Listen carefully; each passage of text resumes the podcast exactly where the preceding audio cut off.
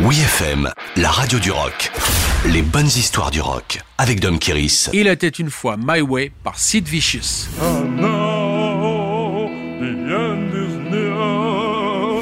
Sans aucun doute, c'est l'apothéose du film The Great Rock and Roll Swindle de Julian Temple, l'histoire romancée de la fulgurante carrière des Sex Pistols orchestrée par Malcolm McLaren, le manager démoniaque.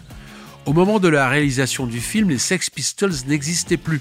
Le groupe s'était craché en pleine tournée aux États-Unis. Johnny Rotten préparait sa carrière post-punk sous son vrai nom, John Lydon. Parmi la bande de bras cassés restants, seul Sid Vicious pouvait prétendre à jouer le rôle de rockstar. Son arrivée en tant que bassiste novice a accéléré la séparation du groupe autant par sa nullité que par ses provocations. En quelques mois, Sid Vicious va précipiter sa vie dans un monumental chaos. En mars 1978, la star du punk passe quelques semaines à Paris pour jeter un sort à l'institutionnel My Way. Peut-être un clin d'œil inconscient à Claude François, l'un des compositeurs de l'original comme d'habitude. Trois tentatives de séances d'enregistrement ont lieu dans des grands studios parisiens. À chaque fois, l'anglais pestait contre les salles froggies, trop professionnelles à son goût. Finalement, le guitariste Claude Angèle du groupe Magma a enregistré en deux heures les arrangements de My Way. Toujours sans coopérer, Sid Vicious a chanté assis dans la cabine pour ne pas voir l'équipe française sans doute mort de rire en l'entendant parodier le crooner Frank Sinatra.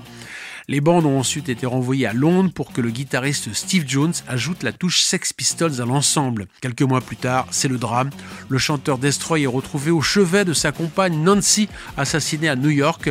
Le rideau final est tombé le 2 février 1979 sur Sid Vicious, mort d'une overdose d'héroïne à seulement 21 ans. Le vrai No Future, c'était lui.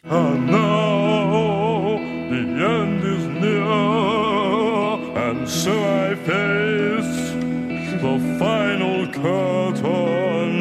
you can't, I'm not a queer. I'll state my case, of which I'm certain.